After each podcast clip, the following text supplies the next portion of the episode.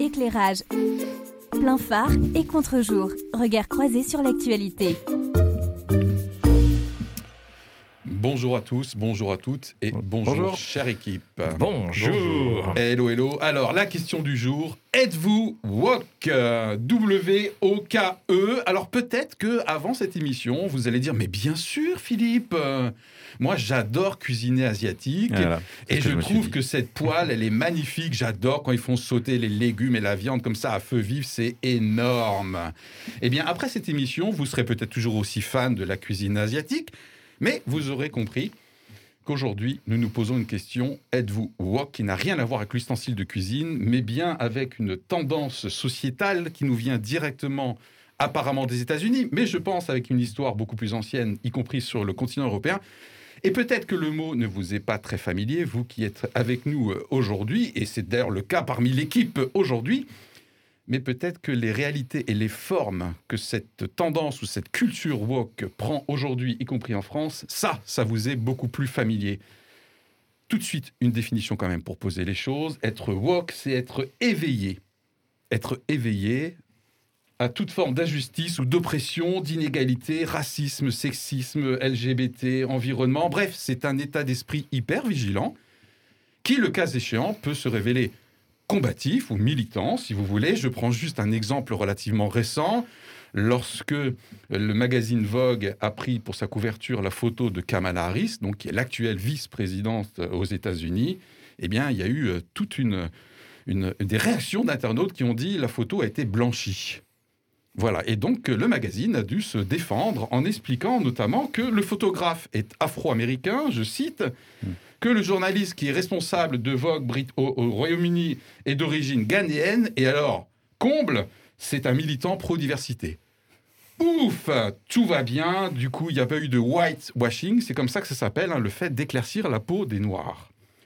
Bref, est-ce que woke, du coup, malgré notre surprise peut-être aujourd'hui en tant qu'audience, et même dans l'équipe aujourd'hui, est-ce que woke serait le mot actuel derrière lequel on met racisme systémique, privilège blanc Tiens, ça commence à venir, c'est bon.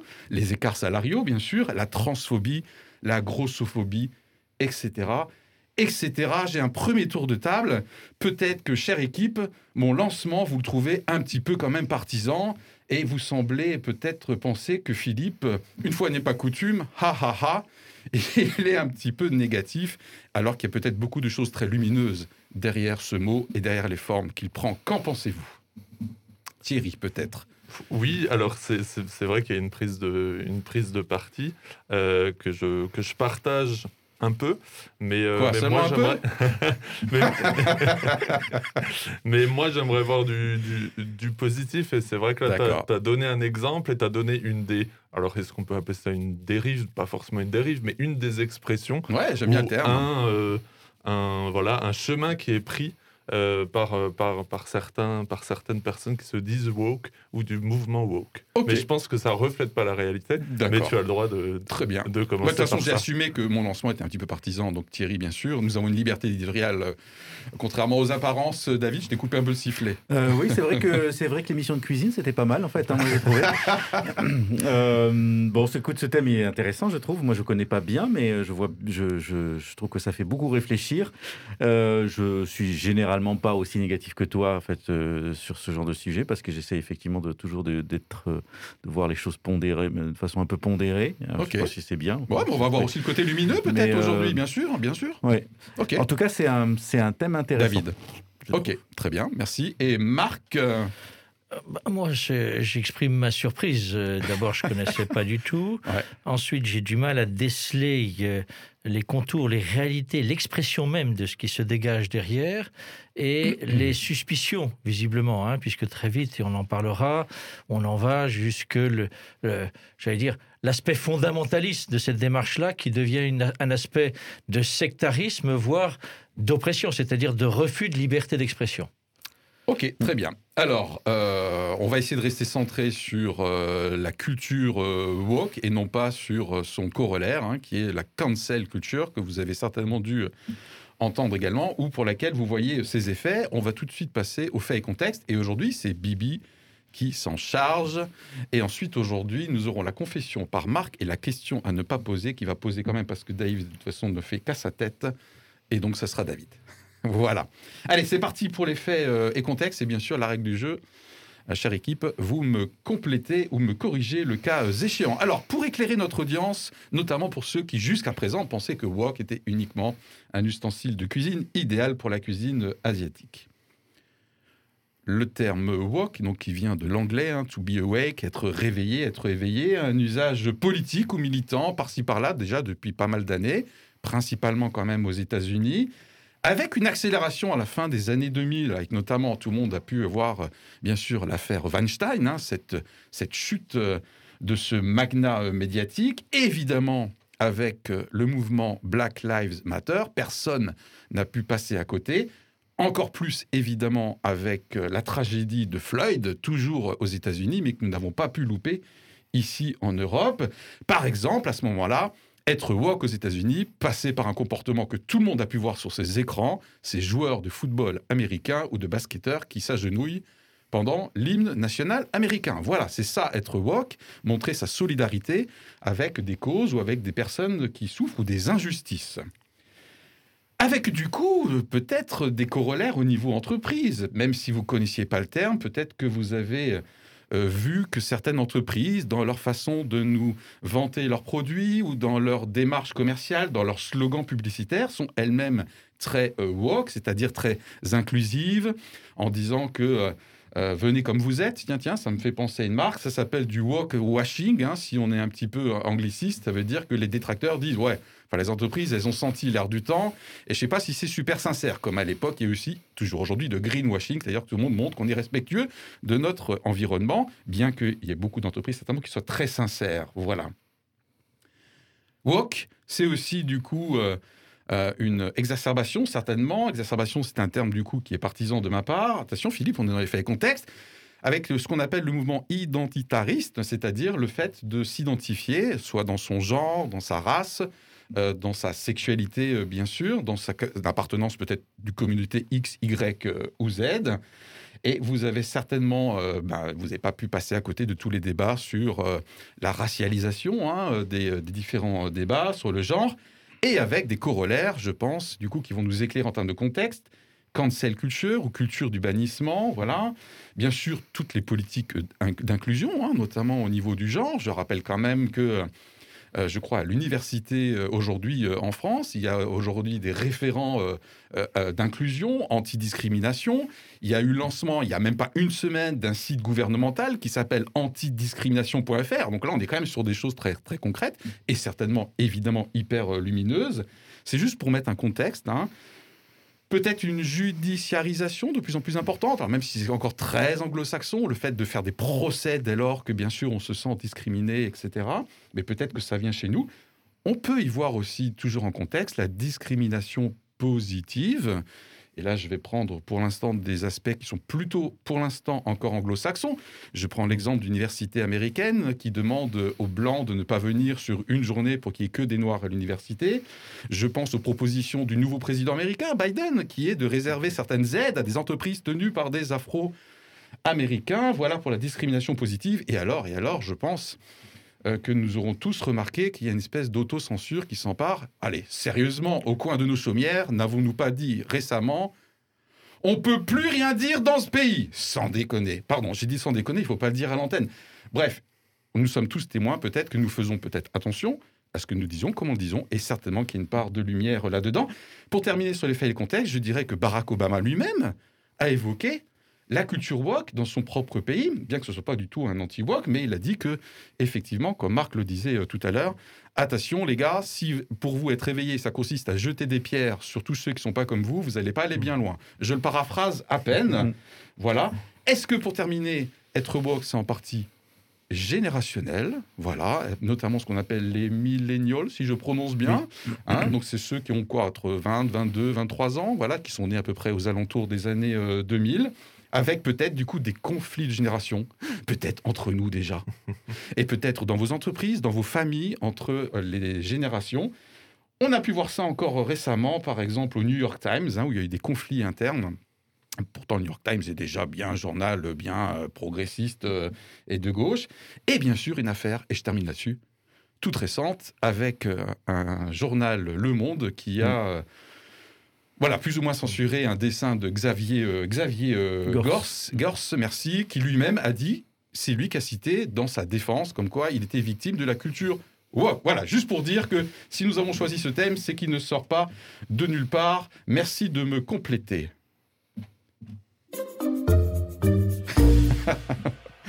Voilà, est-ce que c'est plus clair du coup, euh, Marc, qui nous a avoué, euh, comme quoi pour l'instant c'était assez nouveau pour lui, c'est bien je trouve, tu représentes peut-être une partie de notre audience. Je vous le dirai tout à l'heure. Ça alors, on, on compte les points à la fin de l'émission. euh. Pour sa confession. Ah, voilà, exactement, on attend avec impatience sa confession. Des choses à rajouter peut-être en termes de faits et de contexte, Euh, David? Oui, mais je- je- j'ai noté quand même ce double sens qu'il y a dans Woke. Il y a le fait d'être réveillé, d'avoir- de se rendre compte d'une situation, mais il y a aussi le fait, euh, cette notion d'hypervigilance Mhm. qui fait qu'on ne lâche rien. Ah. Et c'est ce qu'on ne lâche rien qui, multiplié par des centaines de milliers ou de dizaines de personnes euh, sur Internet, fait qu'effectivement, on peut laisser une personne sans répit jusqu'à ce qu'elle craque. Et ça, c'est quelque chose, un effet comme ça d'entraînement et de, de- de suivi que permet en fait euh, le fonctionnement en réseau, Ouais. qui fait qu'effectivement, il y a une force d'influence qui est euh, très importante et très éprouvante pour celui qui l'a subi. Ok. Ce qui, ce qui arrive, ce qui peut aboutir jusqu'à des suicides, on en a, on en a eu quelques exemples. oui, tout à fait. Je prends juste l'exemple, je crois, d'Olivier Duhamel, c'est ça hein? Celui qui est en, en cours, voilà, euh, il peut quasiment plus sortir de chez lui. En Mm. plus, son adresse a été communiquée euh, par euh, le Parisien, le journal Le Parisien, je vais dire. hein. donc, euh, bon, bref. Ouais, et aux États-Unis, c'est vraiment le, je pense, le, le tournant qui fait qu'il y a des, maintenant des, des universités qui commencent à se préoccuper de ça Tout à fait. et essayer de s'organiser pour éviter ces effets de, de harcèlement. Mm. Euh, Il y a eu l'affaire Evergreen où un professeur s'est suicidé. Alors que c'était un- une personne qui était du côté des woke, puisqu'il était, euh, il était de gauche et tout ça. Et simplement, il, il- s'est désolidarisé d'une proposition Mm.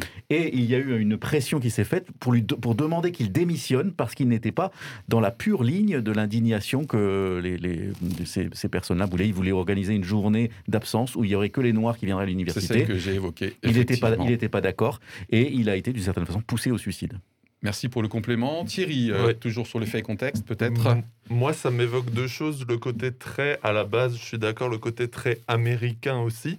Moi, quand j'ai commencé à travailler le sujet, je me suis, je me suis trouvé un peu, alors peut-être comme Marc, pas, alors c'est pas, pas forcément concerné, mais je me dis, il y a des choses que je ne maîtrise pas. Par exemple, le mot communauté aux États-Unis Ah. et le mot communauté en France, ça veut pas dire la même chose, ou en tout cas, c'est pas interprété de la, la même façon. Mhm. Ça, c'est le premier point. Euh, difficile de se mettre à la place de ceux qui subissent les injustices. Ça, c'est le premier point. Et le deuxième point, c'est effectivement ce, ce double sens, en fait. Est-ce que on reste sur le woke, le côté être éveillé, réveillé sur les injustices Faire attention, on a parlé aussi, on a entendu parler de la chanson I Stay Woke. Je, je reste éveillé, je me laisse pas endormir. Mhm. Et aussi le côté, tu l'as mentionné, euh, la, la- la dérive ou le côté cancel culture qui est de dire on va, euh, on va y aller jusqu'au bout, jusqu'au bout, jusqu'au On bout. lâche rien, le côté En- combatif. En, en attendant un jugement, en attendant d'avoir plus de faits, je vais relayer sur Twitter et là je me sens woke parce que j'ai relayé. Et là moi je vois deux choses et j'ai l'impression qu'une peut desservir l'autre un peu malheureusement. Ok, Thierry, qui, du coup, nous a placé comme quoi il travaillait son sujet. Vous l'avez remarqué, hein, c'est impressionnant, c'est très habile.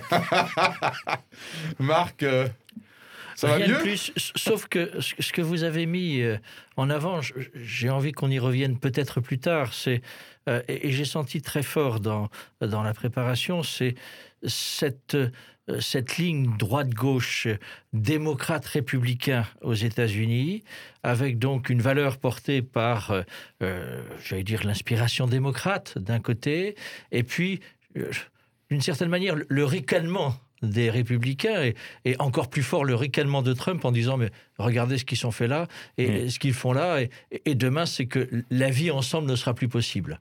Mhm. Ce qui d'ailleurs complique un peu de la, la- la tâche des gens de gauche qui veulent euh, éviter les excès du, du wokisme, c'est que justement Trump du coup devient une sorte d'allié euh, contre les excès du wokisme.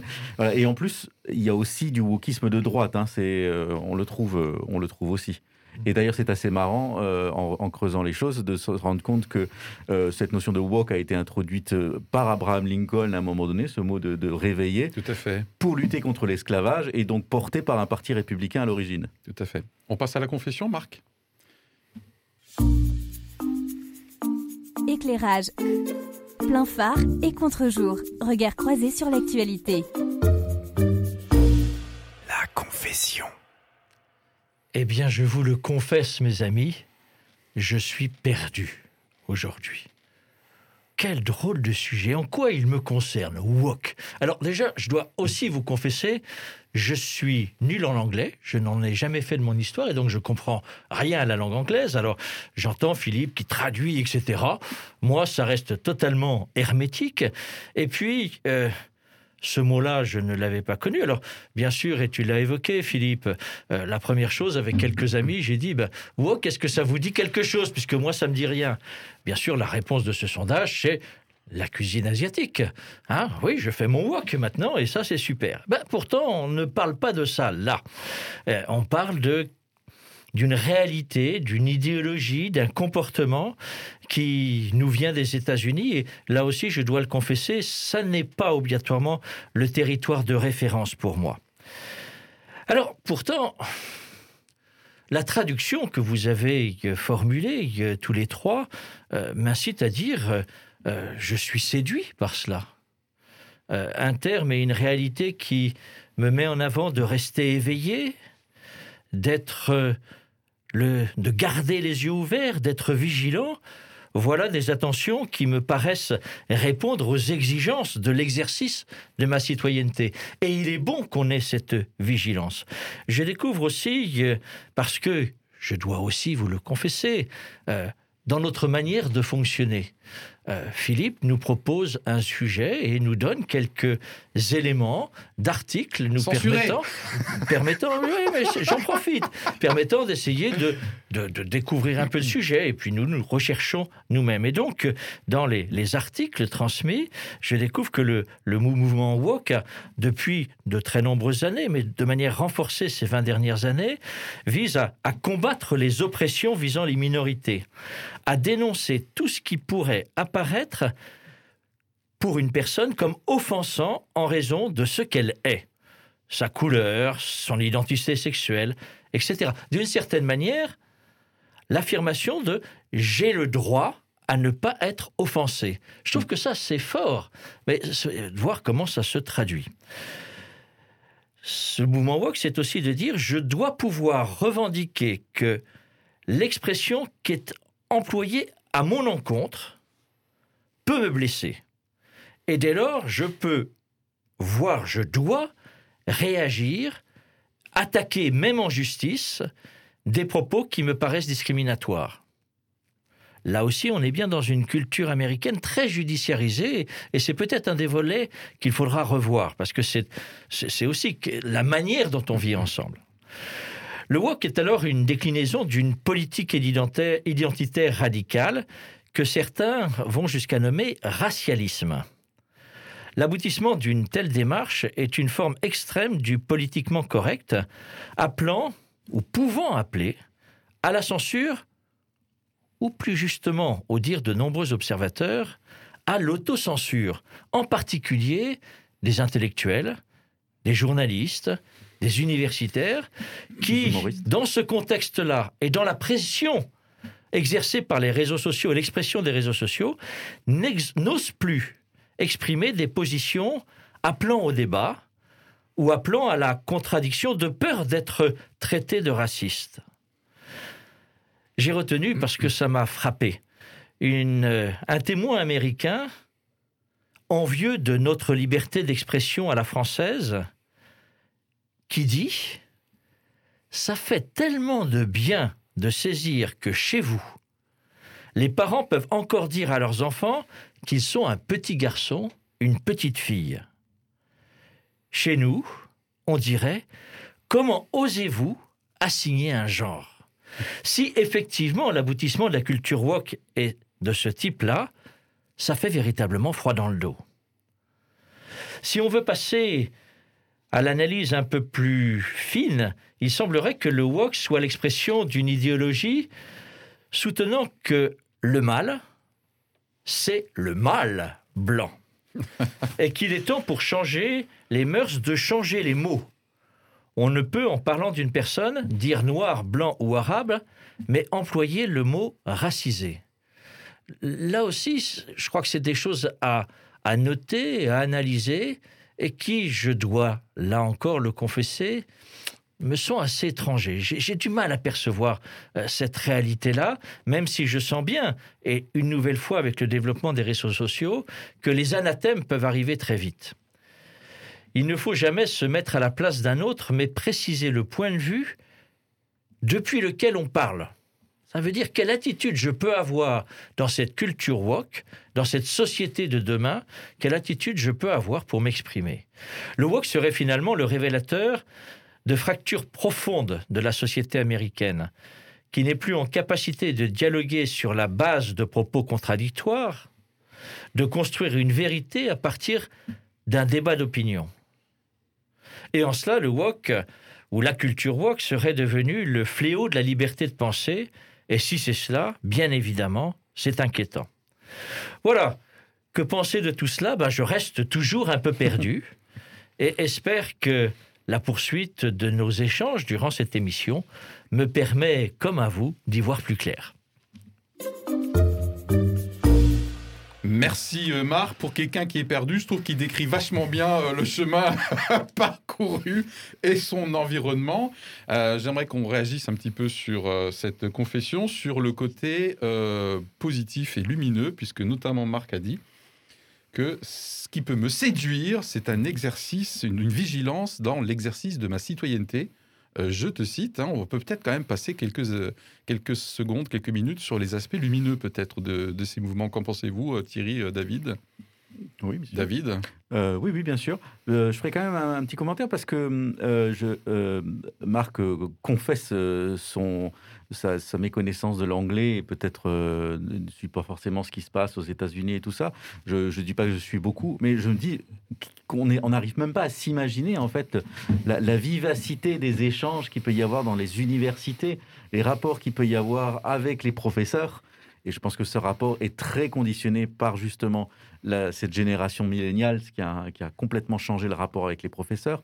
Il, doit y avoir des, des choses, mais qui, bon, déjà les États-Unis ont toujours le don pour faire des choses un petit peu extrêmes, mais là je pense que on peut on peut trouver vraiment des éléments qui, qui feraient des films passionnants, au qui Canada aujourd'hui aussi, hein. qui aujourd'hui ne sont pas faits d'ailleurs, mais qui, mm. qui viendront, qui viendront parce que je pense que c'est trop trop bouillant et je pense que la euh, la, séparation de, de, de, des États-Unis en fait en deux blocs comme ça qui, qui commencent à s'affronter est quelque chose qu'on ne voit pas et enfin qu'on a commencé à discerner et euh, dont on, sous-estime. Donc je pense que c'est important, je me dis, euh, je, te le dis et je me le dis à moi en même temps, qu'on s'intéresse de près à ce qui se passe, qu'on se renseigne mieux sur ce qui se passe aux États-Unis, parce que forcément ça va nous arriver un peu plus tard. C'est le pourquoi du choix de ce thème, hein, parce qu'effectivement aujourd'hui on est relativement préservé hein, par rapport aux États-Unis. La preuve, l'anecdote que la famille américaine voilà, mentionnée par rapport à sa liberté de parler à ses enfants. Mais aujourd'hui, pour moi, c'est déjà bien présent euh, en France, de manière beaucoup moins, euh, beaucoup moins violente, hein, avec toutes les, les, stars de musique, euh, actrices de cinéma, lors des différentes cérémonies au César récemment. voilà, donc on est déjà très présent sur le discours, le discours racialiste, sur le fait de s'insurger. Donc clairement, pour moi, c'est déjà bien présent, Thierry. Oui, pour, pour continuer ou appuyer dans le positif, moi, je vois vraiment le côté. Alors, peut-être le côté qui pourrait être dit effet de mode, mais une jeunesse qui se lève, une jeunesse qui a conscience aussi hmm. d'inégalité, d'injustice.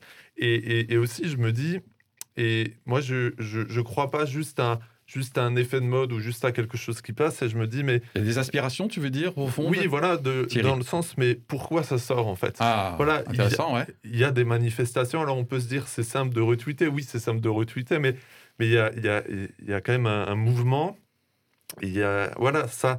Pourquoi est-ce qu'aujourd'hui, en 2020 ou depuis hmm. le début des années 2000, il y a ces choses-là qui ressortent Tu as une réponse? Enfin, un euh, élément de réponse Parce que là, du coup, j'ai l'eau à la bouche. Hein. David, apparemment, en a Pourquoi ça sort ben, Je pense que. Alors, on, parlait dans une autre émission des réseaux sociaux et je pense que ça joue parce qu'il y a ce côté où moi aussi, de chez moi, je peux exprimer quelque chose. Ben, c'est en fonction de l'éducation que j'ai pu avoir. Et encore une fois, comme j'ai dit dans mon premier point, avant, après les faits et les contextes, moi, j'ai du mal à me mettre à la place de quelqu'un qui subit des injustices. Euh, une personne de couleur noire, etc. Voilà, donc moi je pense qu'il y a ce phénomène de... Il y a un moyen de communication aujourd'hui avec les réseaux sociaux qui est très important. Et il y a aussi peut-être cet aspect euh, culturel qu'on n'a pas forcément encore en France, mais qui est aux États-Unis. Tu parlais de ce côté parfois un peu extrême, parfois un peu loufoque et aussi avec une présidence de Donald Trump ces dernières années, qui a peut-être aussi réveillé des consciences ou qui a peut-être réveillé des choses aussi. Ok, David?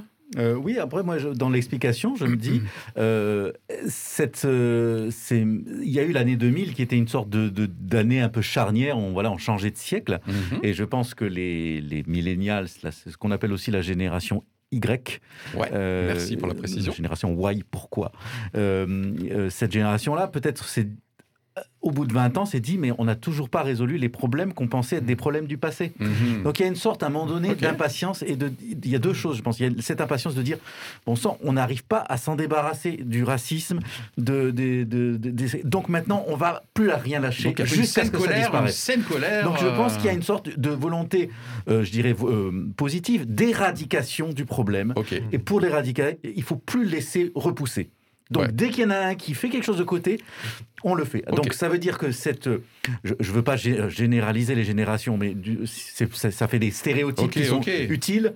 C'est au moment qu'on ne met pas les gens n'importe comment dedans. Mais euh, ça veut dire que cette génération-là a, a vraiment cette, euh, cette notion que euh, il faut plus rien laisser passer. Et que euh, et donc et l'autre côté qui est très court, c'est que euh, du coup, et ils veulent aussi pouvoir vivre ce qu'ils sont maintenant sans que plus personne les embête. Donc, en attendant que le problème soit éradiqué, ils veulent des espaces où ils ne sont plus offensés, où ils peuvent s'exprimer librement. Ok. C'est ce qu'on appelle le safetisme, c'est-à-dire cette notion de créer des espaces euh, sauf, euh, Mhm. sûrs, où on n'est pas... Et donc, ça veut dire que dans ces espaces-là, ils sont encore plus redoutables et encore plus intransigeants sur les gens qui sortent de ça ou qui, qui pourraient avoir des paroles offensantes. Donc il y a comme ça, et donc je pense que ça, voilà, c'est l'image de- gens qui sont projetés dans un, dans un 21e siècle plein de dangers, plein d'incertitudes, Mhm. et qui, qui ont besoin de se créer des espaces identitaires de sécurité, et en même temps qui ont besoin de sortir de ces espaces sécuritaires pour lutter pour l'éradication des problèmes qui les, aujourd'hui les, les, les, les laissent en groupe. Quoi. Très bien, David. Marc? Et je, me dis, euh, on, ne peut pas nier l'importance de la vigilance politique et de lutter, euh, au moins pour moi c'est un combat essentiel, de lutter pour, contre tout ce qui peut être oppression ou non-reconnaissance ou non-respect de l'autre par rapport à ce qu'il est. Ça, c'est certain. Mais pour moi, euh, ça doit être un, ce que j'appelle moi un combat politique. C'est-à-dire un, un combat dans les changements de société. Euh, Ce qui euh, m'inquiète un petit peu, mais c'est pas que très américain. Tu as raison, Philippe. Ça devient de plus en plus en Europe. C'est que du coup, toute situation de ce type-là doit passer par euh, les prismes de la justice. Une, une judiciarisation de ces réalités-là qui revient à ce que tu viens de très bien dire. C'est que euh, derrière un combat politique, on en vient aujourd'hui à une défense identitaire. Ce qui est important, c'est moi. C'est moi et les blessures que je peux recevoir de la parole de l'autre. Et si je suis trop blessé, eh bien, je vais en justice devant lui. Je me dis, là, on perd cette notion de politique pour une défense avant tout de mon propre moi, mais mon propre moi, s'il ne se construit pas avec les autres, dans la contradiction, dans la différence, je ne vois pas comment on va construire les choses, si ce n'est de se faire payer les uns et les autres.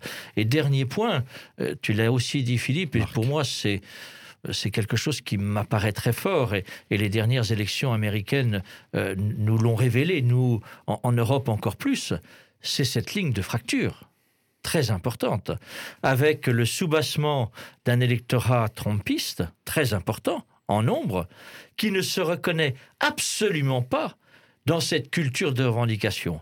Mais effectivement, et ça c'est pas faux, effectivement, ce, rassemblement trompiste, c'est majoritairement, pas exclusivement du tout, mais majoritairement blanc, dans une forme de tradition de, tradition de regard sur l'existence, qui n'est pas celle que le mouvement woke tentait de développer. Euh, tu as parlé du droit à ne pas être offensé hein, tout à l'heure, notamment dans ta rubrique. Euh, on peut passer à la question à ne pas poser ou encore un petit complément là? Ouais, un petit complément là sur Ouais, euh, politiquement aux États-Unis. Donc effectivement, il y a Trumpistes qui, enfin, je ne sais pas s'ils ils- ils résistent à ça spécialement, mais en tout cas, ils sont un peu dans la ligne de mire.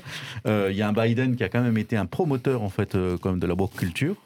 Et, euh, et peut-être même plus loin qu'Obama, et qui Oui, là se retrouve Et président. moins que Kamala Harris. Euh, ouais, qui- bah, donc, en fait, en gros, quand même, ce sont des woke personnes qui sont quand même un peu élus. Et euh, c'est vrai que ça va être intéressant de savoir comment ils vont rentrer là-dedans, parce qu'ils savent très bien qu'ils sont sur le dos d'un tigre. hein. Euh, Tout à et qu'ils ne savent pas très bien comment Sur le le dos d'un tigre, le tigre asiatique. Oh, voilà, c'est en plus, oui. Non, non, mais de toute tout est travaillé chez David. Ouais, c'est ça. Et, et, euh, oui, ça va, être, ça va être très périlleux pour eux parce que ça peut les mener dans Ouais. une forme de, je sais pas, de bolchevisme euh, de pensée euh, qui peut être, qui peut les dépasser. Bon, c'est notamment déjà le cas, hein, puisque à la Maison Blanche, vous pouvez remplir un formulaire de contact avec euh, un nombre euh, très important de comment vous identifier au niveau de genre. Ouais. Sur les comptes des réseaux sociaux de Kamala Harris, elle s'est identifiée elle-même comme she ou her. hein, c'est une Ouais. bonne pratique revendiquée. je suis très sérieux. hein, Ouais, ouais, c'est- Euh, je- voilà, revendiqué euh, par, le, par les LGBT pour euh, Ouais. effectivement chacun a la liberté de s'identifier au niveau du genre et pas juste monsieur ou. c'est ça. C'est une madame. personne menstruée. Voilà, tout à Comme, fait. comme on peut dire euh, parfois dans certains mails. Ah, Avant la question. Thierry développait la- l'impact euh, de la culture des réseaux sociaux. Je pense que là, Mhm. c'est quelque chose de- d'essentiel. Euh, on en a souvent échangé dans, notre émission. hein. Euh, bien sûr, ça donne accès à la liberté, mais ça donne accès aussi à tout propos individuel qui est mis sur n'importe quel pied d'égalité de tout autre propos individuel. Et Mhm. à un moment donné, je me dis, mais comment justement le politique est en capacité de gérer Ouais, cela? c'est la différence effectivement entre peut-être le, fait de se saisir de manière politique, donc s'intéresser à la vie de la cité dans son entièreté par rapport au droit à ne pas être offensé. Puisque tu as cité le droit à ne pas être offensé. Si, Mhm. si aujourd'hui l'offense, c'est la perception que j'en ai. Waouh Waouh Waouh Je vais. euh, voilà, ça, ça- ça promet. La question à ne pas poser, euh, peut-être, si tu es prêt, avec un petit jingle euh, qui va bien. Éclairage. La question à ne pas poser Fuyez, pauvre fou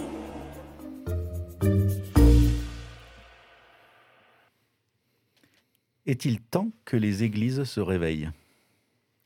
Voilà ma question. Ce qui va nous laisser plus Donc, de temps. est-il temps que les églises soient woken Ou wokistes, ou je ne sais pas se comment on dit, réveille, vous le se réveille. Pour ou contre le woken, mais en tout cas, euh, ma question c'est est-ce que euh, il faut laisser cette notion de réveil en dehors de l'Église, ou est-ce que finalement on on n'a pas à jouer ce rôle-là dans les églises pour, pour toutes ces questions-là, qu'elles soient euh, raciales, environnementales et tout ça, de quelle façon est-ce que elles- les églises décident de se réveiller? Ok, alors donc la question à ne pas poser, est-il temps que les églises se réveillent par rapport euh, donc à la thématique, sachant que tout à l'heure nous avons une rubrique euh, Jésus revient, dans laquelle euh, on ira peut-être un petit peu plus loin. Euh, rapide tour de table par rapport à la question, donc très flash pour l'instant, sans développement, par rapport à la question posée par David, à laquelle je participe aussi. Pour Marc moi, parce que ça fait partie tout à fait de l'identité, de la réalité de vie d'une Église. Une Église, par l'expression même de sa foi, par l'expression même du témoignage, ne peut que s'intéresser à la vie du monde. Donc, il faut qu'elle soit constamment en éveil sur l'écoute et la réalité du monde. Très bien, merci cette émission du coup. Euh, moi, très rapidement, ça serait un oui, notamment sur la question du racisme.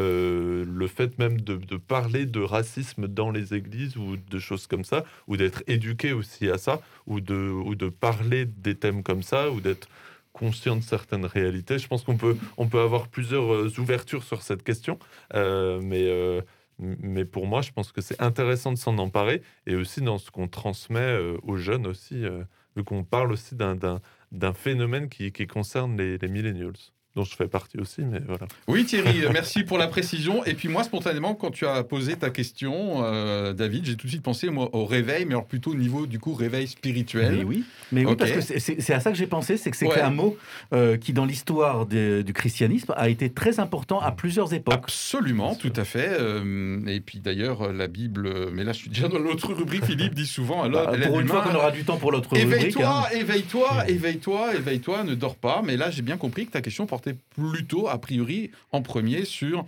le fait que l'Église s'empare aussi de ces sujets, soit éveillée sur le côté peut-être lumineux, éduquée au racisme par exemple, bien sûr à la lutte contre le racisme dans nos églises, et aussi peut-être que les chrétiens puissent se faire une opinion sur les éventuels dangers, y compris pour euh, ceux qui ont une foi euh, chrétienne ou autre euh, d'ailleurs, liés à ce mouvement. Voilà. Oui. Tu te reconnais dans notre tour de table, ça va? Par rapport à la question que tu as posée oui, oui, oui. En fait, euh, il y, a- il y a un aspect peut-être que j'ai- que, que j'étais le seul à penser, c'était que euh, euh, les, les églises ont une certaine expertise aussi, en fait, je pense, une certaine expérience Du de- vivre ensemble du- de cette notion de réveil Ah. et, et de la notion qui vient juste derrière, c'est la notion de faute, de repentance. Ah Voilà. Et ça là, allait, euh, d'une certaine façon, euh, les églises ont été quand même squeezées de toute cette question-là. C'est-à-dire que ce mouvement-là, euh, très à gauche, est assez, euh, pas spécialement religieux, plutôt même athéiste, en fait, Mhm. Voilà, est, est traversé de, de sentiments de repentance, de faute, qui est, mais qui, a- qui parfois est assez ridicule. Il y a des, des- des anecdotes comme ça, des gens se sentent responsables de tout. Ils, ils marchent à côté d'un noir, il y a quelqu'un qui insulte le noir, le- le- l'ami à côté se dit Excuse-moi, je suis vraiment désolé, comme si c'était lui qui l'avait insulté. Quoi. Voilà. Donc, cette notion de repentance et de faute, elle est, elle est très présente. Hmm. Et d'une certaine façon, je veux dire, on a passé quand même 2000 ans à essayer de régler cette question de la, de la sentiment de faute, de repentance, et d'arriver à reprendre une vie normale tout en, ayant, en étant conscience de ses propres manquements. Voilà. Et je trouve que toute cette notion sur le pardon, sur la faute et tout ça, ce serait dommage de le ranger dans le dans le- l'armoire des vieilleries religieuses, alors que c'est si euh, pertinent aujourd'hui. Ok. Oui, dans- Marc, tu mets en avant on- aussi on va vite Euh, enchaîner sur Jésus revient, puisque du coup on y est. hein. deux aspects. Un qu'a évoqué Philippe, d'ailleurs, c'est euh, une, une église et, des chrétiens en particulier euh, se doivent d'être vigilants. Et, et vigilants par celui qui est mis sur le bord de la route. Donc ça rejoint ce combat de tous ceux qui ne sont pas euh, considérés sur un pied d'égalité dans leur manière de vivre. Il va falloir qu'on soit à leur côté pour qu'ils défendent leurs droits. Et puis la deuxième chose, c'est de se dire, oh, une église, c'est une communauté. Et nous faisons l'apprentissage, ou nous devrions tenter de faire l'apprentissage en Église, de vivre ensemble, de Mhm. faire ensemble dans la diversité.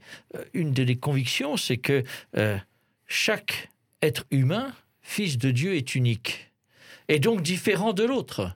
Mais que en même temps, notre défi, c'est de vivre en communauté, de construire une communauté dans le respect, et j'irai même plus loin, dans le fait que sans l'autre, je ne peux pas me construire. Donc comment on, on articule tout cela? Jésus revient. Éclairage. Plein phare et contre-jour. Regard croisé sur l'actualité. Jésus revient.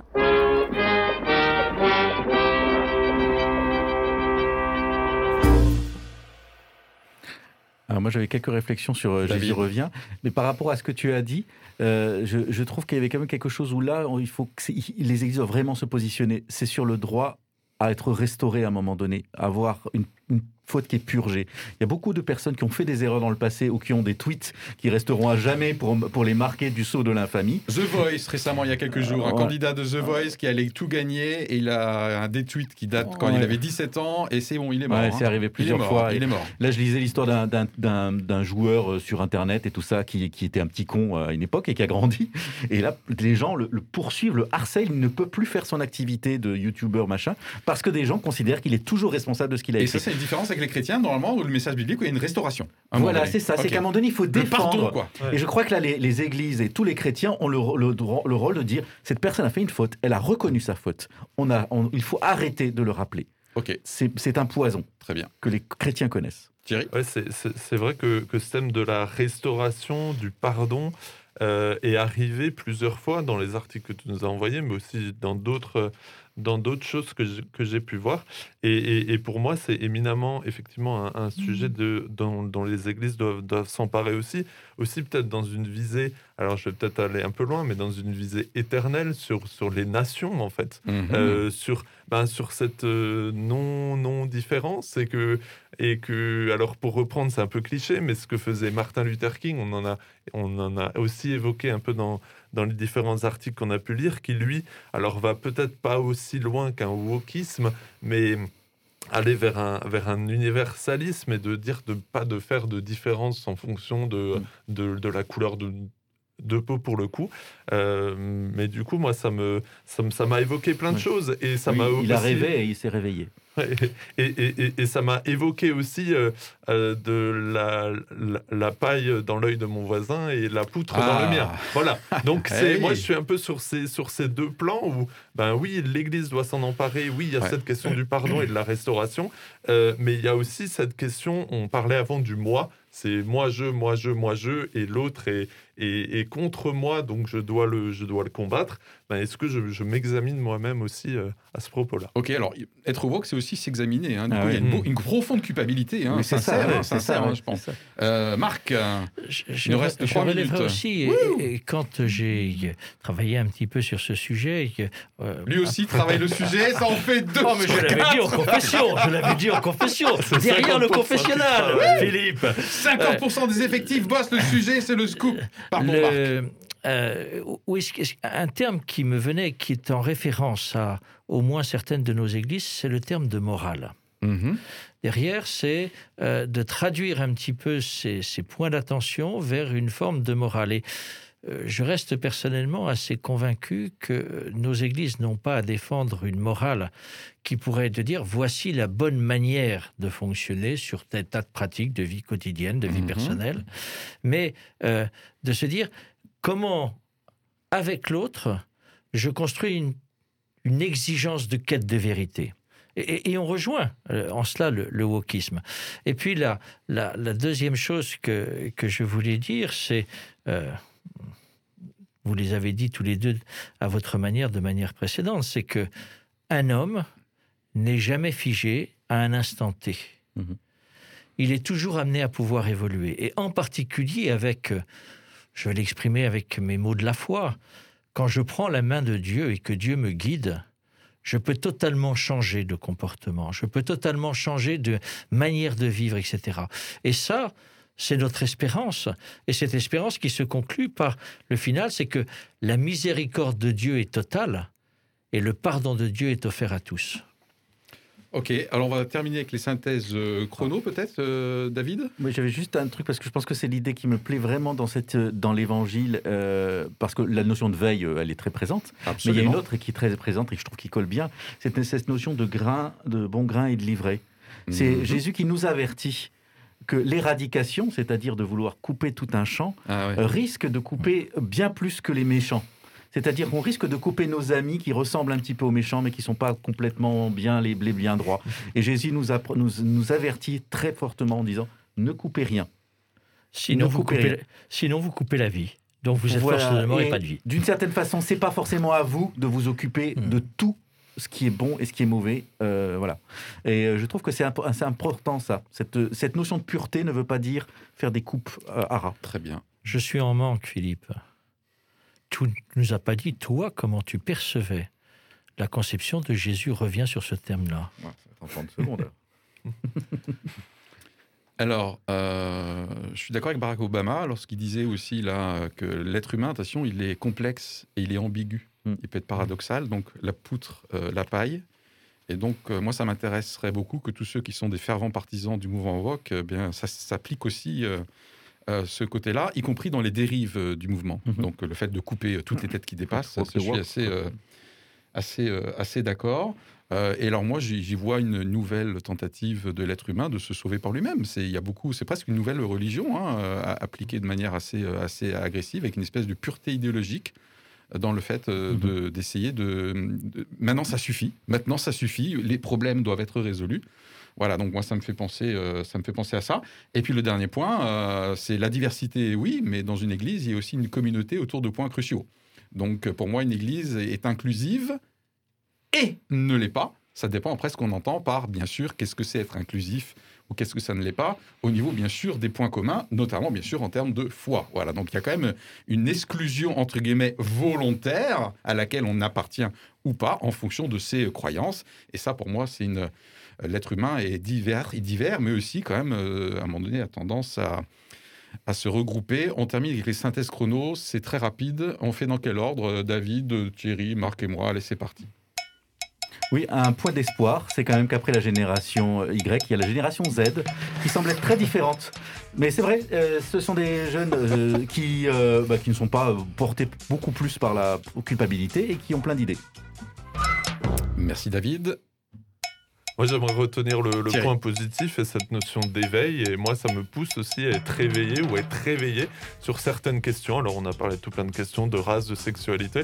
moi, je vois ce point positif sans nier effectivement toutes les petites euh, ou grandes dérives négatives. Thierry, et on termine avec euh, Marc, qui est aussi bien suite avec moi.